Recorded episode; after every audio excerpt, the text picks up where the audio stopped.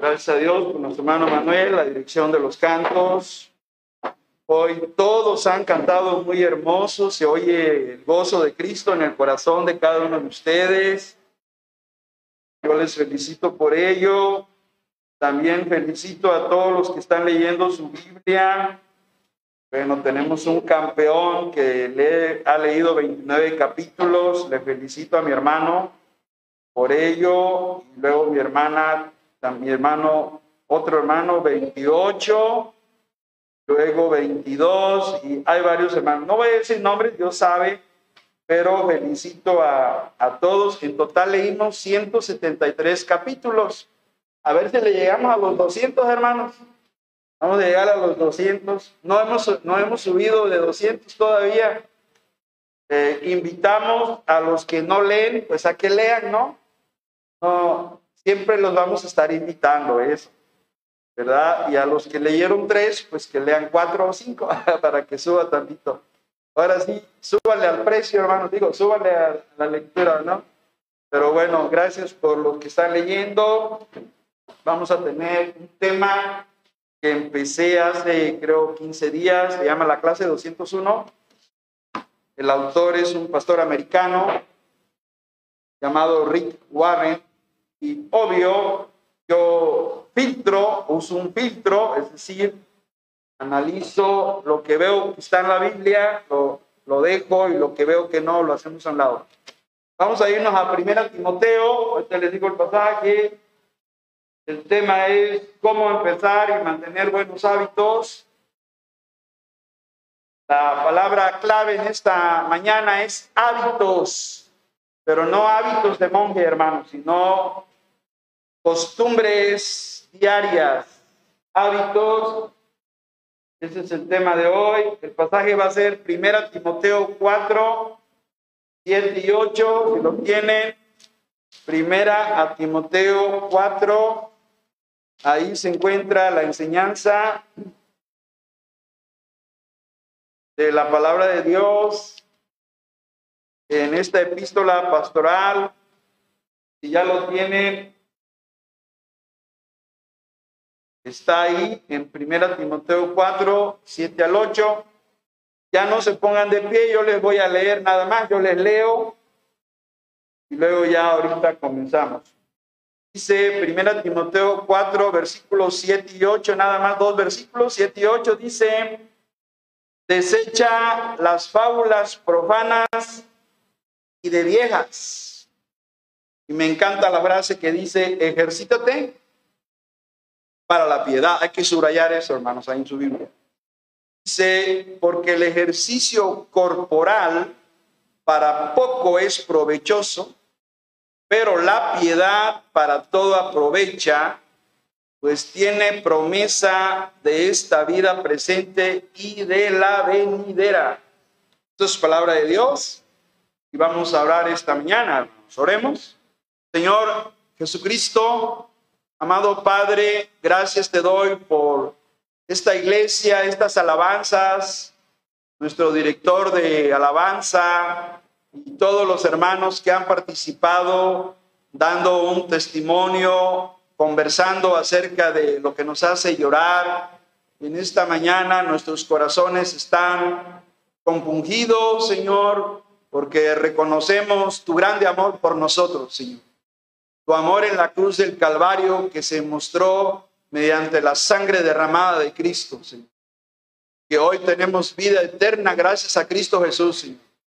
Ahora bendice tu iglesia, que esta enseñanza traiga un fruto en cada uno de nosotros. No permitas que esta enseñanza sea teórica, sino práctica, que la llevemos como una tarea a casa, Señor, para poder crecer y madurar en la vida cristiana. Bendice entonces a esta iglesia con poder espiritual de lo alto en el nombre de Cristo Jesús. Amén. Bien, el tema, hermanos, está allí. el curso se llama la clase 201 y es desarrollando la madurez espiritual basado en Efesios 4.13, pero el curso tiene subtemas. Uno de los subtemas se llama cómo empezar y mantener buenos hábitos.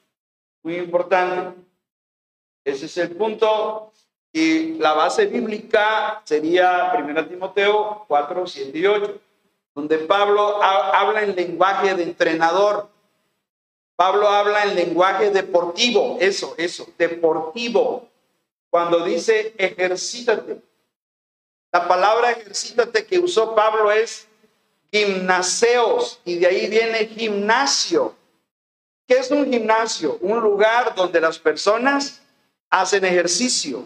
Entonces está diciendo, haz ejercicio, ves al gimnasio, pero no al que tenemos acá en el bulevar, sino al gimnasio espiritual de Dios que es la iglesia. Aquí nos ejercitamos.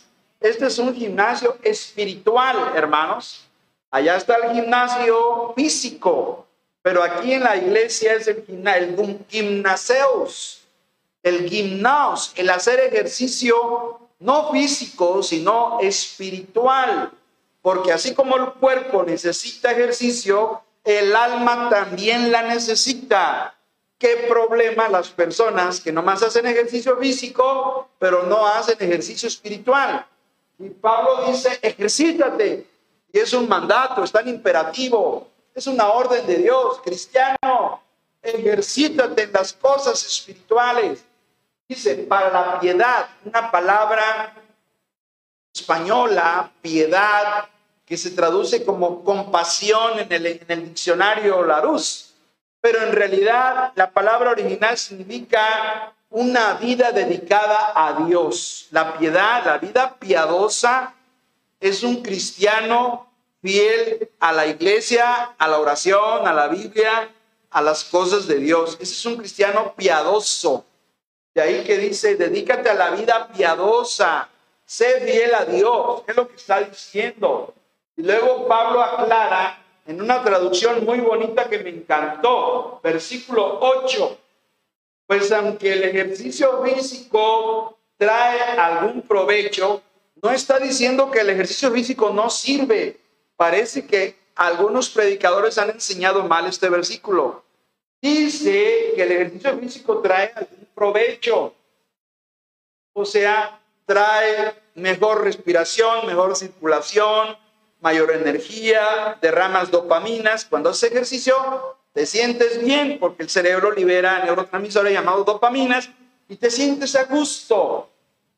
Pero el ejercicio físico trae algún provecho. Pero la piedad, la vida cristiana piadosa es útil para todo, ya que incluye una promesa, no solo para la vida presente, sino también para la vida venidera. Está diciendo que lo que hacemos hoy con nuestra vida tiene consecuencias eternas. Hermano, no estamos aquí perdiendo el tiempo. No estamos haciendo aquí haciendo cosas vanas, superficiales. No, mi hermano. Nos estamos ejercitando no para el presente, sino para la vida futura, para cuando estemos con Cristo. Por eso dice la última frase no solo para la vida presente, sino también para qué, hermanos? Para la venidera. Nos estamos entrenando para el milenio, para servir a Cristo los mil años que va a gobernar este mundo. Eso es lo que enseña la Biblia. Y que los invito, como dice ahí la frase, no ser consciente de tus malos hábitos impide eliminarlos. La palabra clave es hábitos. Todos tenemos hábitos, todos. No hay ser humano que no tenga hábitos. A la hora de ir a dormir, la hora de levantarse, la hora que comemos, los hábitos higiénicos, el aseo dental, el baño diario, eh, la dieta que llevamos son hábitos alimenticios. Hay muchos hábitos, hermanos, pero hay unos que nos están causando problemas. Son los malos hábitos y tienes que ser consciente de ellos, que los malos hábitos te impide eliminarlos y además te impide agradar a Dios. Nuestros malos hábitos desagradan a Dios. Yo los quiero invitar a recordar y a considerar cuatro hábitos que son clave para la madurez, para el crecimiento y son la clave para que Dios bendiga tu vida. Si no practicas, Ya lo dije el, domingo en la tarde, el domingo pasado, esto, la cruz del discípulo tiene cuatro elementos, son cuatro hábitos. Por favor, hermano, a mi invitación, intégralos a tu vida estos cuatro hábitos, porque es la manera en que Dios te va a bendecir, hermano. En esa manera, Dios te va a hacer que madures, que crezcas, que seas un buen cristiano, un buen hijo de Dios. Si tú no pones en tu vida estos cuatro hábitos para la madurez, vas a estar estancado, hermano. Vas a estar siempre como un bonsai, un arbolito pequeño que no crece. Y Dios quiere que crezcamos. Por eso el texto de la madurez bien poderoso es Efesios 4:13, donde dice, hasta que todos lleguemos a la unidad de la fe y a la medida de la estatura de la plenitud de Cristo. Que todos lleguemos a la madurez. Eso es lo que quiere Dios, hermano. Pero si el cristiano no sabe cómo llegar a la madurez, está en problemas. Mira, te la estoy poniendo facilito. Pastor, yo quiero crecer, yo amo a mi Señor Jesucristo, yo quiero madurar como un cristiano. Amén, hermano. Quien piense así, le felicito. Entonces, mira, déjame decirte, para que madures, para que crezca, necesitas cuatro hábitos. Primero, el de arriba. Primer hábito, ¿cuál es, hermanos? La oración, hermano. Miércoles de oración, oración en casa a las nueve, a las siete, a las doce, a la hora que te acomodes. Pero necesitamos orar al Señor, aprender a orar y hacerlo, hermanos. Ese es un hábito. Los, los primeros minutos cuando estás, abre los ojos en tu cama esta mañana, así. Abre, ah, ya, ya amaneció. Y lo primero, lo primero que debe venir a tu mente es oración. Cuando deslizas tus pies de la cama para ponerlos en el piso de tu recámara, lo primero es cerrar los ojos. Señor, te alabo por este nuevo día. Señor, bendigo tu nombre santo y glorioso. Ayúdame a vivir este día. Pongo mi vida en tus manos. Bendice a mis hermanos allá en sus hogares. Bendice a, cada al pastor, a los diáconos, a toda la iglesia. Y ayúdame hoy en, mi vida, en las cosas que tengo que hacer, Señor. En el nombre de Jesús. Póngase en la mano de Dios. El hábito de la oración, hermano. Segundo, el hábito del compañerismo. Los felicito porque vinieron esta mañana. Este es el hábito del compañerismo. Somos ovejas, somos el rebaño de Dios, hermanos, amén. Y las ovejas tienen que estar juntas. Y una oveja que se separa, pues anda descarriada, hermanos. Por eso dice Isaías 53, todos nosotros nos descarriamos. Cuando alguien ya no está llegando, cuando alguien ya no se está reuniendo, anda fuera del rebaño, hermanos. Dios habla del compañerismo de las ovejas que deben reunirse. No estamos diciendo toda la semana, Nada más los domingos en la mañana, a las 10. Por cierto, hay nuevo horario, ¿verdad? Nuevo horario de verano. No sé cómo nos ve a todos. Andamos un poquito así como, ay, como que no dormí bien, pero no, no se preocupen, el cuerpo se va a ajustar. Y luego el horario de las 6 de la tarde, la otra reunión. Y de ahí ya no hay reunión ni el lunes ni el martes, hermano, hasta miércoles en la tarde a las 6. Reunión de oración, la oración, el compañerismo, ahí están los servicios. Y las hermanas tienen a las 5 de la tarde los viernes. Ahí está la reunión, compañerismo. Luego, la palabra, el hábito de la palabra. ¿Qué es el hábito de la palabra? Leer Biblia, como los todos los hermanos que leyeron capítulos esta semana, 173 capítulos. A ver si cuando, qué domingo le llegamos a los 200. Los que no leen, háganse el hábito de leer Biblia, hermano. Hazte el hábito. Nunca se apartará de tu boca este libro de la ley, sino que de día y de noche meditarás en él para que guardes y hagas conforme a todo lo que en él está escrito, porque entonces harás prosperar tu camino y todo te saldrá bien, dice la palabra de Dios. Todo te saldrá bien porque estás leyendo la Biblia. Ay, no sé qué me pasó esta semana, no me salieron las cosas. No estás leyendo tu Biblia, hermano. Dios dice en Josué 1.8, todo te saldrá bien cuando estás alimentando tu alma con la palabra de Dios. Por eso las cosas no te salen bien. Dios dice todo saldrá bien cuando estamos conectados a la palabra de Dios, al hábito de la palabra.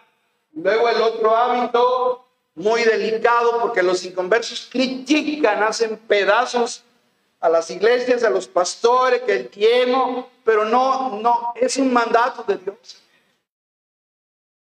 Malaquías 3.10, traigan los diezmos a la bolí y yo les voy a prosperar, voy a abrir la ventana de los cielos, dice Dios. Pues Dios lo dice.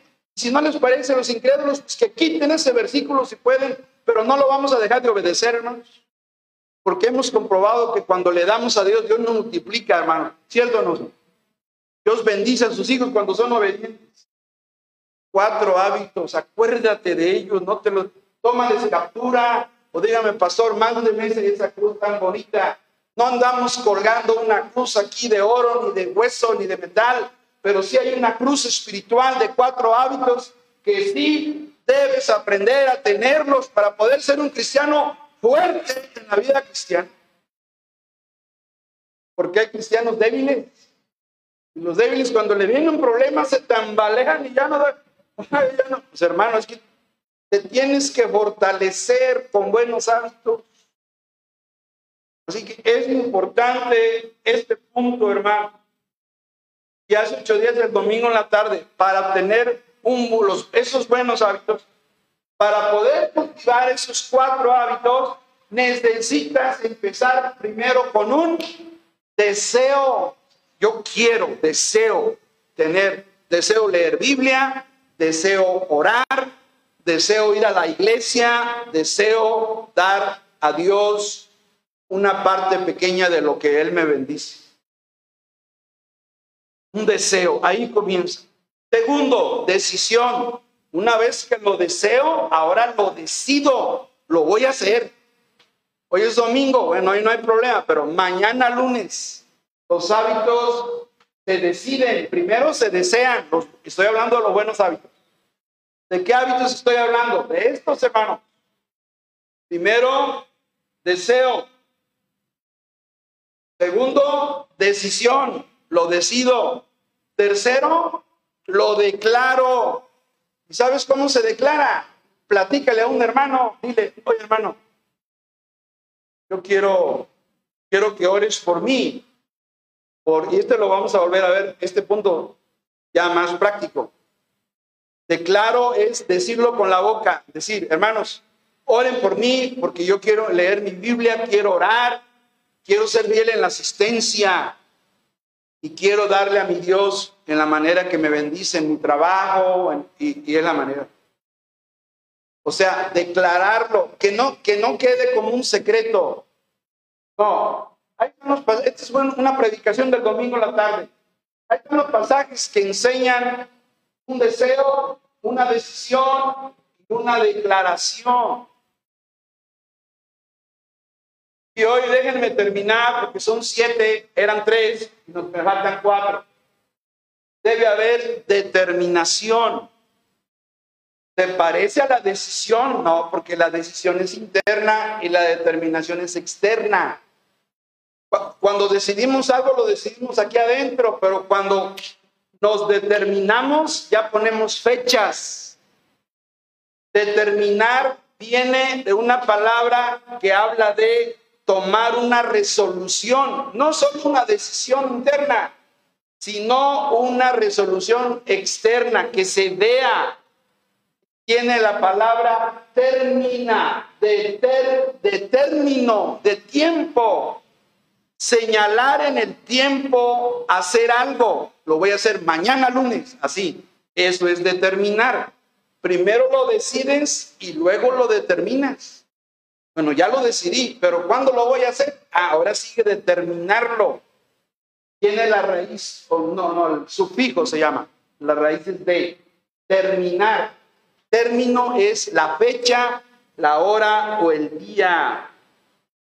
Hay que determinar ya el hábito. Ya lo voy a hacer. ¿Para cuándo, hermano? Mañana lunes. Eso, amén, hermano. Ya lo estás determinando. Ya lo decidimos, ya es un deseo, una decisión, ya lo declaras, ya lo puedes decir. Yo he decidido, hermano, oren por mí. Declaro que yo quiero con la bendición de Dios, estar leyendo la palabra o estar, hacer los, los cuatro hábitos. Ya no sé, nomás acuérdense de la cruz. OCPD, OCPD, oración, compañerismo, palabra y Entonces, lo determinamos. En la Biblia hubo un joven que se alejó de Dios, hermano. Pero ¿saben qué fue lo bonito? Que este joven tomó la determinación. Lucas 15, 18 y 19. ¿Alguien, hermano?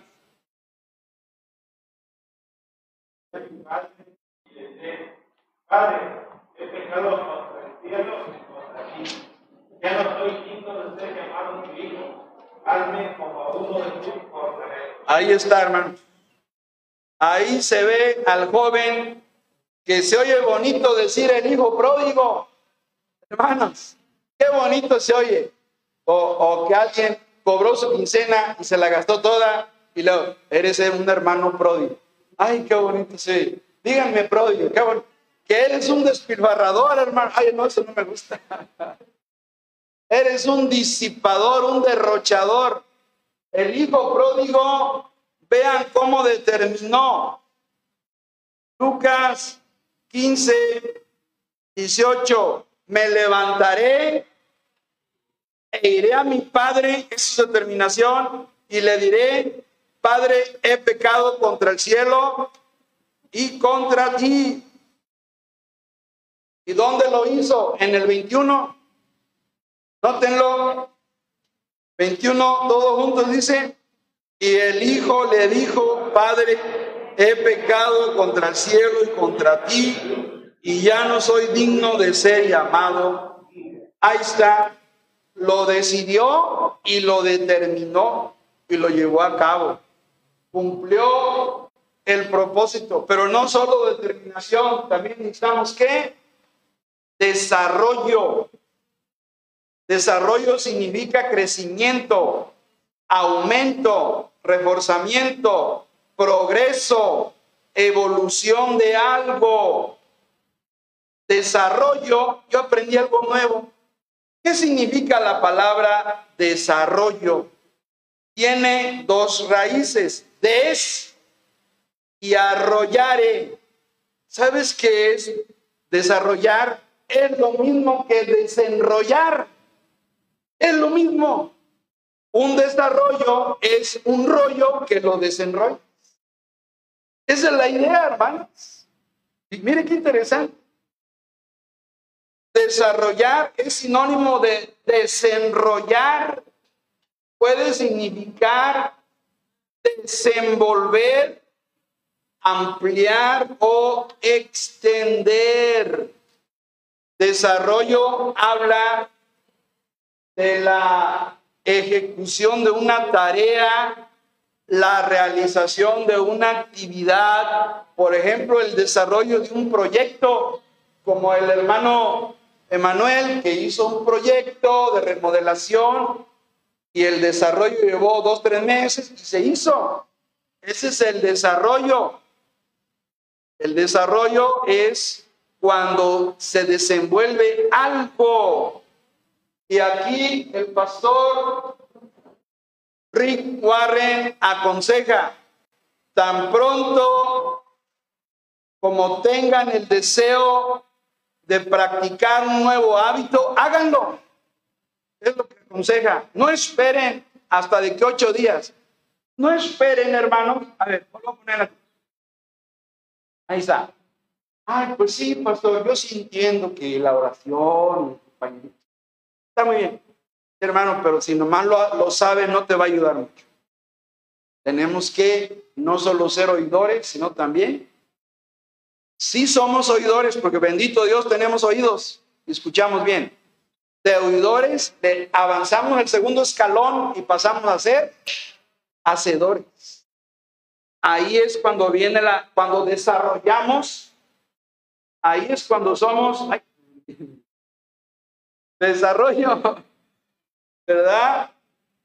Lo que aconseja el pastor, el autor de estos temas, cuando tengan ese deseo de practicar un nuevo hábito, pues háganlo, desarrollenlo, no esperen. Aprovechen la oportunidad para reforzar los, los hábitos buenos. Orar, asistir, leer Biblia y ofrendar son cuatro hábitos muy importantes para la vida cristiana. Ponlos en tu vida. A ver, como en computación, instálalos ya en tu, en tu vida cristiana. Colócalos ahí en tu vida. Es, eso, ese buen hábito para que Dios empiece a trabajar en tu vida. Y vamos con el 6. Duplíquese. Ay, pastor, ahí no le entiendo. A ver si me entienden con Eclesiastés 4, 9 y 10. A ver qué dice Eclesiastés 4, 9 y 10.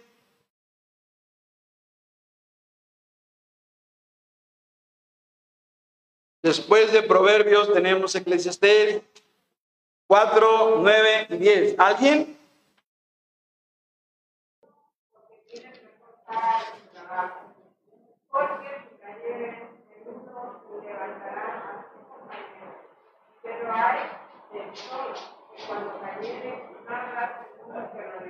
Amén, hermano, gracias.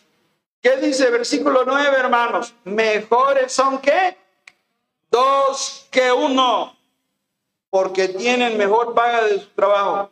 Porque si cayeren, el uno, ¿qué le va a hacer? Va a levantar al otro. Pero hay del solo, fíjense bien lo que dice Dios, hay del solo que cuando cayere, ¿qué? No habrá segundo que lo levante. O sea, duplíquese, o sea, no, no tome un hábito solo, dígale a un hermano, hermano, ¿cómo ves? Si me ayudas, que voy a estar leyendo mi Biblia y, tú me mandas un WhatsApp donde me acuerdas de hacerlo y yo te mando a ti también y nos apoyamos el uno al otro. Digo, ahora que se puede por medio de, de las redes, estarnos animando el uno al otro, estarnos apoyando. O sea, dice el pastor Rick Warren, consiga un compañero, compañera que lo apoye y lo anime a practicar qué cosa, hermano. Los cuatro hábitos. Cuando no venga a la iglesia, échame una llamadita, hermano, o sea, un compañero de la iglesia. Échame la mano, ah, sí, cierto, tengo que ir a la iglesia. O sea, el compañerismo, muy importante. Entonces, un compañero, la Biblia muestra el ejemplo de varias duplas. No puedo decir parejas, porque yo he entendido que pareja nada más es cuando es de los dos sexos. Hombre o mujer, hembra, macho o hembra, hombre o mujer. Pero sí duplas. En la Universidad Pedagógica aprendí la palabra binas. Y quiere decir dos vinas que trabajan juntos para servir a Dios. Moisés con Aarón, Moisés con Josué, Josué y Caleb, David y Jonatán, Pedro y Andrés, Pablo y Bernabé, Pablo y Timoteo. O sea, dos, dos, dos, dos. La Biblia muestra generalmente vinas duplas que trabajaban juntos. ¿Cuál fue la estrategia de Jesús en Marcos 6, 7? Alguien. Marcos 6, 7. Alguien. ¿Cuál fue su estrategia con los doce apóstoles? ¿Alguien que nos lea Marcos 6, 7, por favor?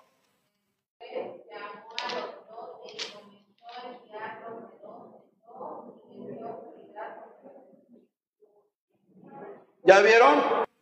El Señor Jesús, que todo lo sabe, organizó a los apóstoles de dos en dos. Entonces, ¿saben qué? necesitamos un, un, amigo, un hermano de la iglesia, en el caso de las mujeres, una hermana, que, que hagamos una dupla. Es decir, hermana, tú apóyame. Eh, ah, recuérdame que tengo que orar, recuérdame que tengo que leer mi Biblia, recuérdame que tengo que asistir, o sea, la cruz, la cruz, los hábitos. Ahí está.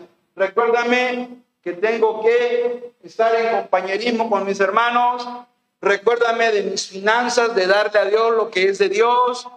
Ayúdame y yo te voy a ayudar a ti. O sea, la una con la otra, una hermana apoyando, se apoyan mutuamente. Así que piensen en alguien de la iglesia para ser lo que aconseja el pastor Riguarre, dupla con alguien, no lo haga solo, porque ya dijo Dios en Génesis 2.18, no es bueno que el hombre esté solo. Y Eclesiastés dijo que necesitamos a alguien que si nos caemos nos ayude a, a levantarnos. Así que qué importante es la dupla, un compañero que me ayude para no hacerlo solo. Y luego el número siete, hermanos, y ahí termino. Dependa de Dios. Todos son con la letra D. ¿Ya lo vieron? Comenzamos con un deseo. De ahí tomamos la decisión. Luego lo, lo decimos, lo declaramos. Yo quiero practicar los cuatro hábitos. Lo declaramos. Luego, ¿qué? Determinar es ponerle fecha. Término habla de una fecha. A término, determinar, poner la fecha. ¿Cuándo lo voy a hacer? Desarrollo, desenrollar, hacerlo en, en un tiempo. El desarrollo es hacerlo de una manera progresiva. El desarrollo, luego viene la dupla, un compañero cristiano que me anime, que me invite, que me recuerde. Esa es la idea aquí, hermano. De esa dupla, de no, no, no lo practiques solo porque solo te vas a desanimar y solo te vas a quedar. Pide la ayuda de un hermano de la iglesia. Pastor, recuérdeme. Pastor, mándeme un mensajito. De hecho, yo lo digo a algunos hermanos, recuérdeme de eso. Ah, sí, hermano. Número 7, dependa de Dios. Salmo 73, 25 y 26. Vámonos a los salmos, hermanos.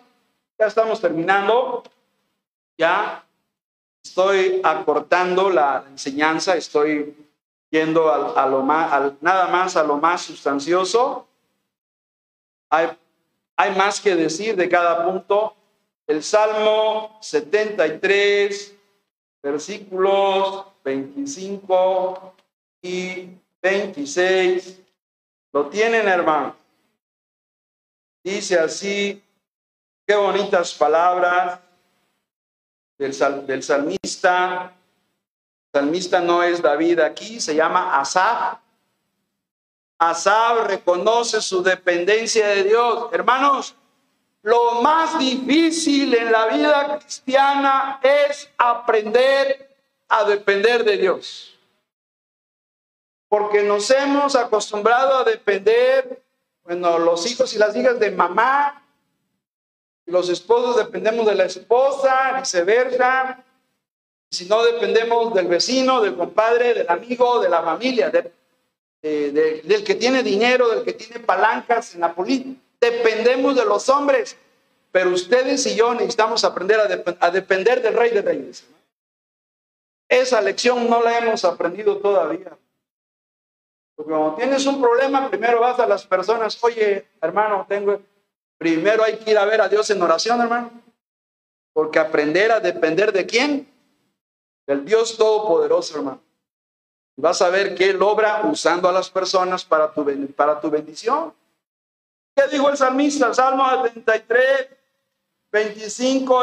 Vean la dependencia del salmista. Dijo el salmista, Asaf, ¿A quién tengo yo en los cielos? Sino que dice, a ti, dice el salmista. Y fuera de ti, ¿qué dice el salmista? Nada deseo una dice, yo dependo de ti, Señor. Y fuera de ti, yo, yo primero contigo, Señor. Mis problemas, mis cargas, mis tristezas, mis dolores, mis lágrimas, como hablamos hoy, mis, mi situación difícil primero. ¿A quién tengo? ¿A quién tenemos en los cielos, hermanos?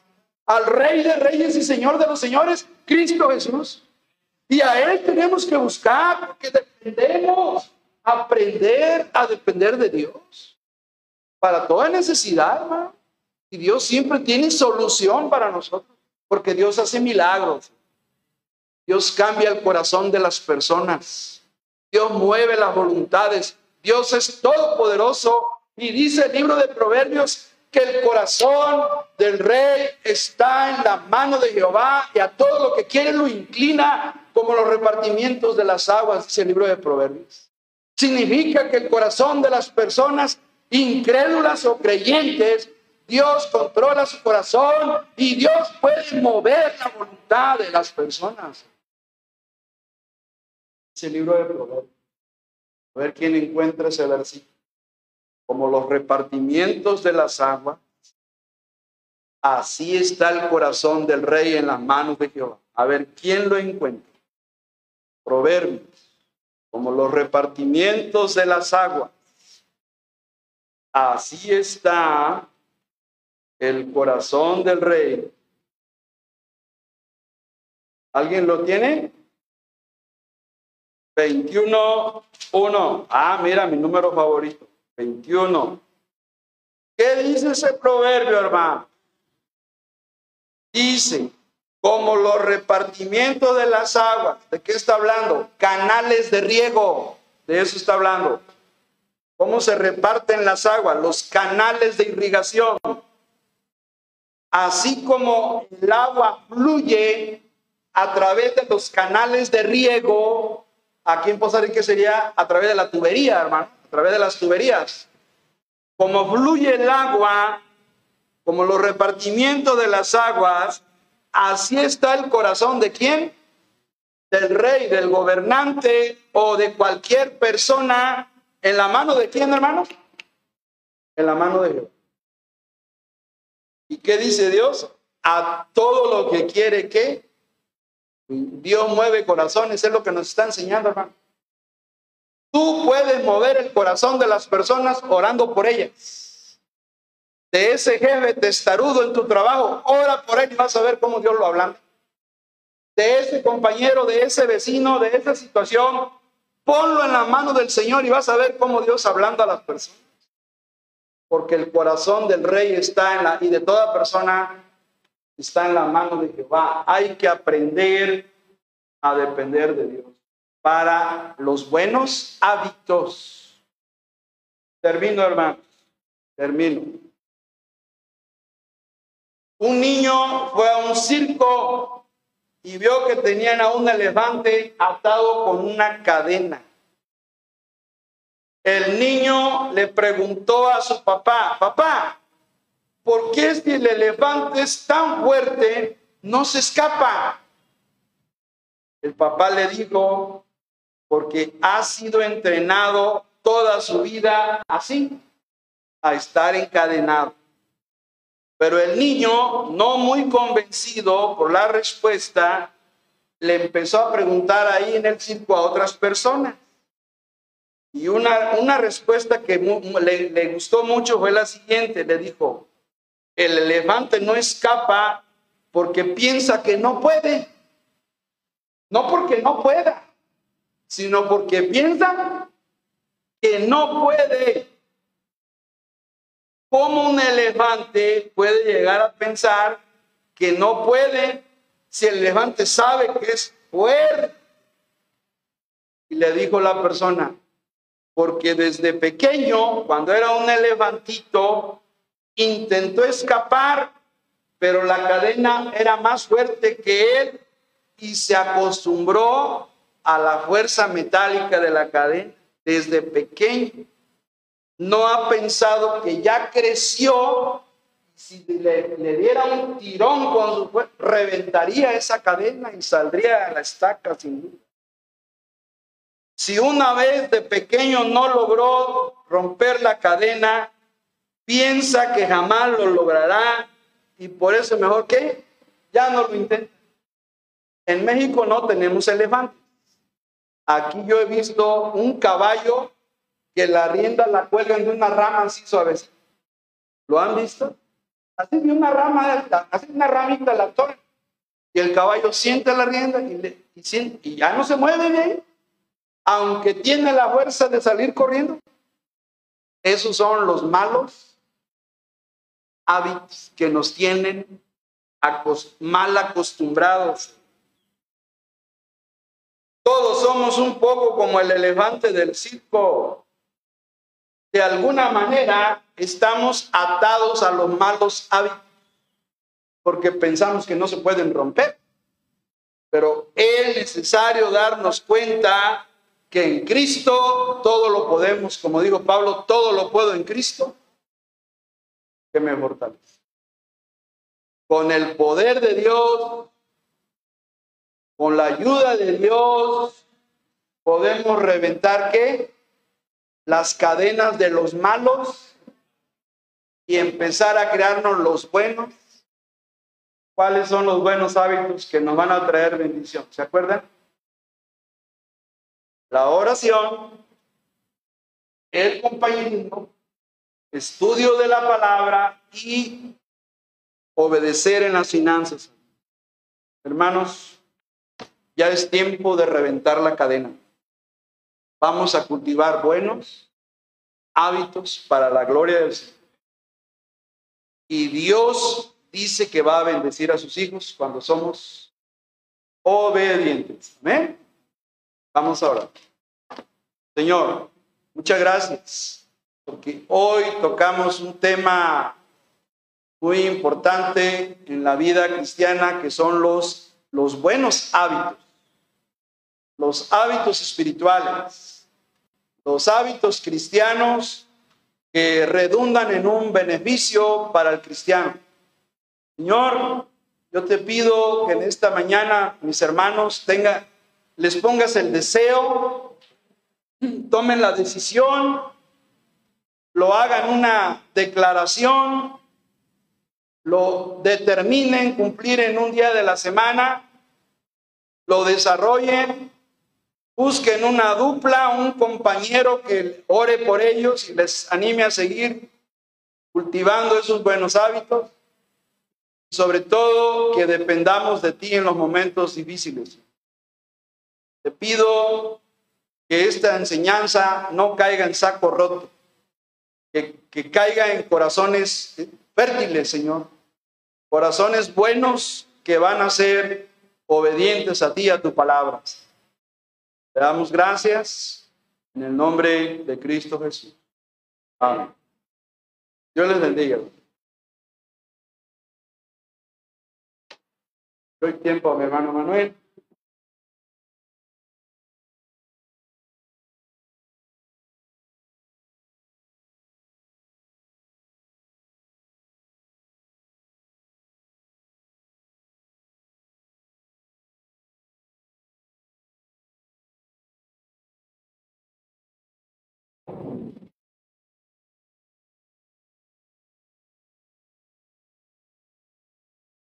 Puestos en pie, hermanos, un